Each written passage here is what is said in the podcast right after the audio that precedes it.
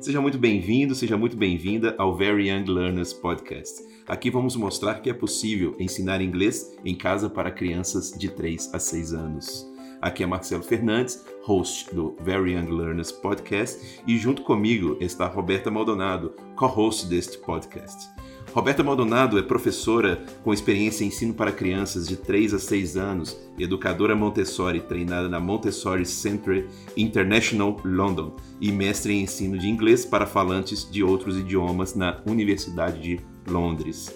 Neste episódio, vamos abordar o seguinte tema: Posso ensinar inglês para os meus filhos, mesmo não sendo professor?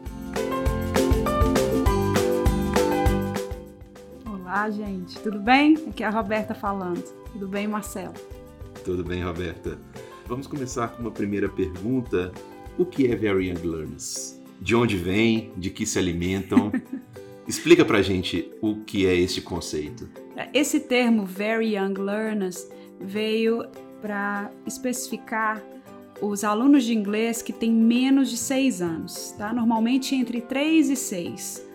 Com menos de 3 anos a gente chama de toddlers ou babies, e com mais de 6 anos a gente só fala young learners, que aí vai até os 12, 13 anos de idade.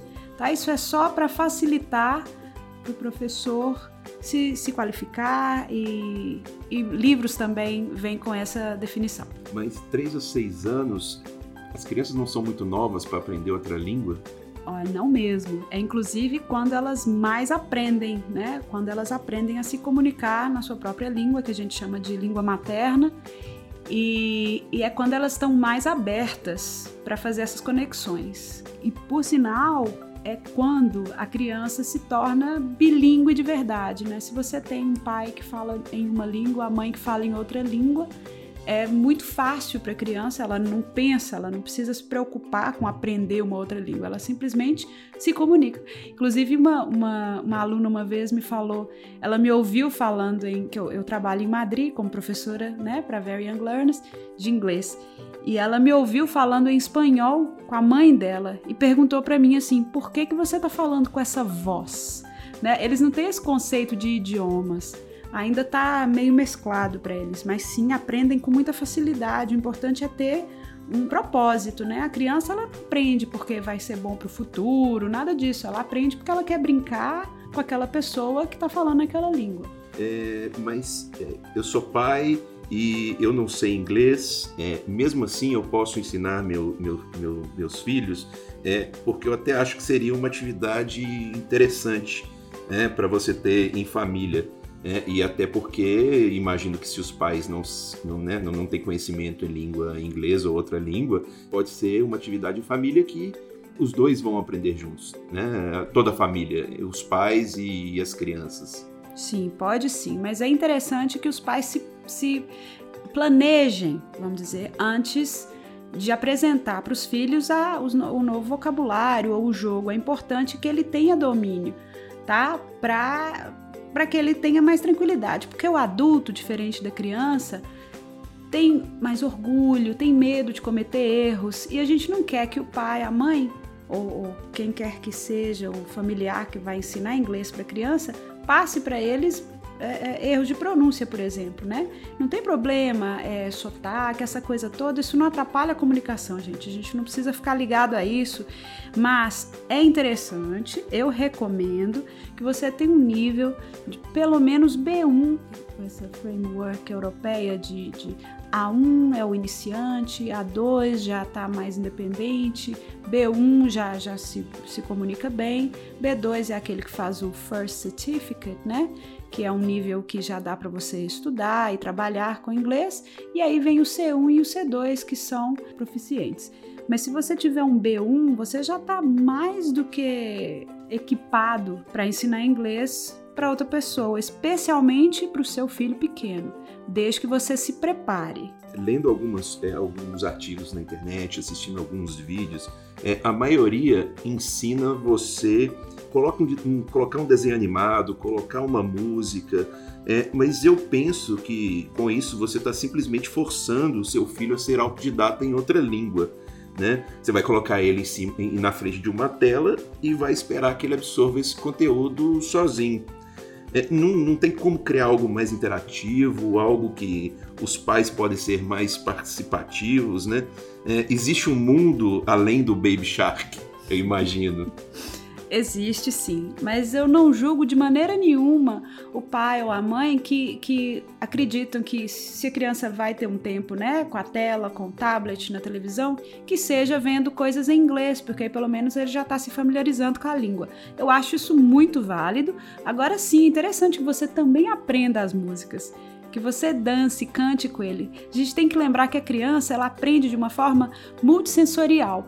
Dificilmente, se você apresentar uma coisa para a criança só no aspecto visual, sabe, você precisa juntar tudo. Então, você escuta uma música com ela, aprende a coreografia da música, canta com ela mais adiante, sabe? Pede para ela completar a música, você tenta juntar tudo. Você, se estiverem na rua, encontra uma flower que tem alguma musiquinha, você pode mostrar para ela, ah, flower, e canta a musiquinha. Então você está sempre correlacionando todos os sentidos. Isso facilita muito para a criança se lembrar, memorizar e, e, e levar isso para ela para sempre, né? A criança é, fica tudo na malha do conhecimento, ela não, não filtra muito conhecimento, mas para aquilo, para que aquilo faça parte dela, vire realmente um, um item de seu conhecimento, ela precisa vivenciar isso, ela precisa experimentar.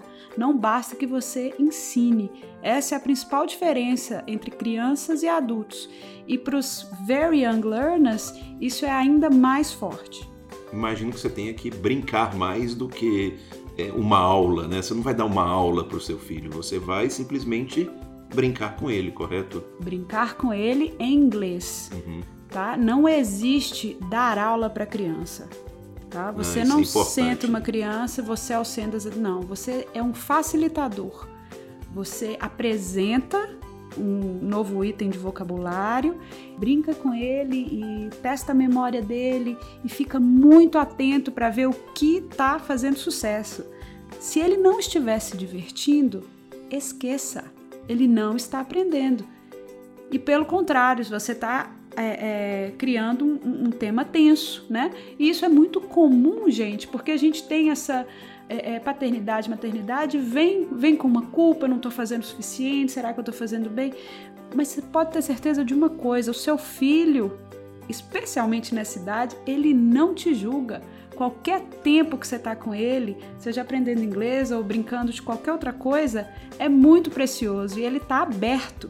E é por isso que eu acho que pais e, e Parentes próximos e cuidadores são os melhores professores para crianças até essa idade. Outra pergunta, Roberta, é, por exemplo, se a criança ela tem um nível de dificuldade na língua materna, né, vamos dizer assim, o português, é, se ensinar outra língua para essa criança, você não, não vai estar prejudicando ela de alguma forma? Olha, essa é uma, é uma questão muito delicada. Primeiramente, o, que é dificuldade na língua materna? Né? A gente sabe que a criança com 3, com 4, 5, 6 anos, ela tem um vocabulário limitado, ela tem dificuldades ainda de articulação, que é o, o aparelho fonador está se formando, né? Ela tem, algumas vão ter a linguinha presa, tem essas coisas são comuns nessa fase e muitas delas são necessariamente dificuldades com a língua materna. Pelo contrário, se você pensar a quantidade de palavras que a criança aprende nesses primeiros anos de vida, é um absurdo, é um, é um salto, né? E então, mas é claro, você tem que ficar muito atento para ver se está causando mais confusão do que diversão. Por exemplo, essa confusão é uma coisa comum em crianças bilíngues que estão sendo educadas nas duas línguas. Vamos dizer, é, é uma criança que está num país diferente, um país de língua inglesa, cujos pais são brasileiros, né? Falam português com ela em casa, ela vai para a escola, chega em casa e às vezes mistura um pouco as línguas. Por quê? Muitas vezes ela aprendeu um, um item novo de vocabulário, um nome novo de um brinquedo na escola que ela nunca tinha visto em casa. Então, quando ela vai contar o caso para os pais, ela usa o termo em inglês. Isso nada mais é do que, bom, eu acho o maior barato, é um sucesso se você pensar. Porque a criança ela agora ela tem duas caixinhas onde ela pode ir lá e pegar o que ela precisa, né? Ela tem duas línguas, dois, duas caixas de ferramenta, vamos uhum. dizer. E é comum, sim, a criança confundir quando o mesmo, o mesmo membro da família fala em duas línguas com ela. Por isso é que eu, eu acho muito importante que o, o horário, o momento de brincar em inglês seja bem definido, para que ela entenda. Porque criança gosta de rotina, né? Criança precisa de rotina. E elas, elas, elas crescem muito com isso. É um, porque dentro delas está um caos total, né? Tem muita mãe que reclama, nossa, com dois anos a criança parece que está passando por. É a adolescência da infância, assim, me perdoem se isso é, é uma maneira muito é, é, vulgar, sei lá, de falar, mas é, é, é isso mesmo, a criança está passando por tantas mudanças que ela sente. É um caos, né? Ela está sentindo novas sensações que ela nunca sentiu, aquilo aquilo está muito diferente, ela sofre, ela sofre simplesmente por estar crescendo. E o caos de dentro, é, ele é amenizado com a rotina fora. Se ela consegue se ela sabe o que vem depois, ela fica mais tranquila, ela se sente mais no controle, sabe? E é por isso daí que vem a necessidade da gente ter rotina, da criança saber o que vem depois. Ela cria uma expectativa muitas vezes muito positiva, né? Ah, nós vamos brincar de inglês amanhã, todos os dias, de tal a tal hora. Ah, eu tenho um ursinho que só fala inglês. Detalhes importantes de como facilitar esse, essa transição de uma língua para outra sem confundir a criança. Agora, não ensinar por medo da confusão, eu acho um grande desperdício. Eu acho que é um risco que vale a pena correr. Uhum. Porque mais na frente, com certeza, ela vai diferenciar bem. É, e eu imagino também que muitos pais, por essa falta de confiança, de, ou então achar que precisa ser um, um, um super professor para ensinar inglês para os filhos, eles procuram uma escola, né, uma escola de idiomas, e que, na verdade, é, vai, vai claro, né, um, um, vai fazer bem para a criança essa aula, é, viver novas experiências, com certeza. Sim, sim. Mas é, é, é, importante frisar que você não, necess, você não, não, não precisa ser um professor para ensinar uma, uma, uma língua para o seu filho, né? É... Não, não, não precisa ter esse medo. É muito importante lembrar que nessa idade para a criança aprender qualquer coisa, ela precisa estar muito à vontade, ela precisa ter uma conexão emocional com o facilitador, com a pessoa que está ali ensinando, apresentando para ela aquele vocabulário, aquelas expressões, aquela canção, o que for. Nós, professores, ficamos semanas desenvolvendo essa conexão emocional com a criança para que ela se sinta à vontade e para que você conheça. Então, tem alunos meus que depois de algum tempo eu começo a perceber perfeitamente se ele não dormiu bem, se ele está com sede, se ele já não precisa mais nem falar, porque a gente começa a conhecer as crianças. Mas imagine, eu passo com eles no máximo duas horas semanais você, pai, mãe, a babá, a madrinha, os avós, eles estão com a criança muito mais tempo, já conhecem de cedo, já sabem quando ela não está interessada na atividade, já sabem de que, que ela gosta. Então, isso facilita muito você pensar os, os conteúdos que você vai apresentar para ela, as brincadeiras que você vai fazer com ela. É, então é isso. Esse foi o nosso primeiro episódio do nosso Very Young Learners podcast. É, Roberta, você, você gostaria de adicionar alguma coisa? Ah, eu quero agradecer a oportunidade, é, agradecer a quem teve esse tempo, parou para ouvir e parabenizar. Eu acho que ser pai e mãe é, é uma coisa maravilhosa, é uma responsabilidade gigantesca. Dizer que eu tô aqui é para dar uma força mesmo. É, é uma comunidade que cria uma criança, né? Sim, com certeza. Muito obrigado a todos. Estaremos todas segundas-feiras. Vamos ter um, um, novo episódio do nosso Very Young Learners Podcast.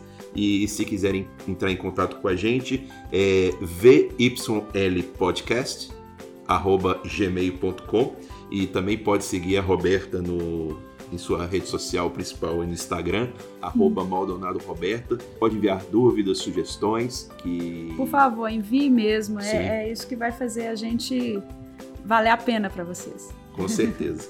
Muito obrigado, abraços e até mais.